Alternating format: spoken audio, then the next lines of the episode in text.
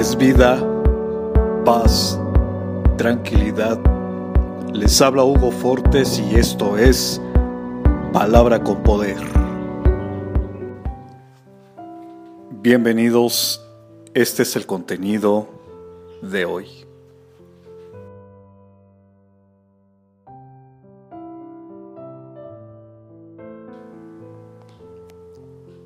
El dolor no tiene la última palabra.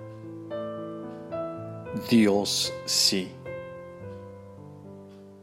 Dios sanó las heridas de los que habían perdido toda esperanza. Él sana a los quebrantados de corazón y venda sus heridas. Él cuenta el número de las estrellas a todas ellas llama por su nombre. Grande es el Señor nuestro y de mucho poder, y su entendimiento es infinito. Salmo capítulo 147 versos 3, 4 y 5.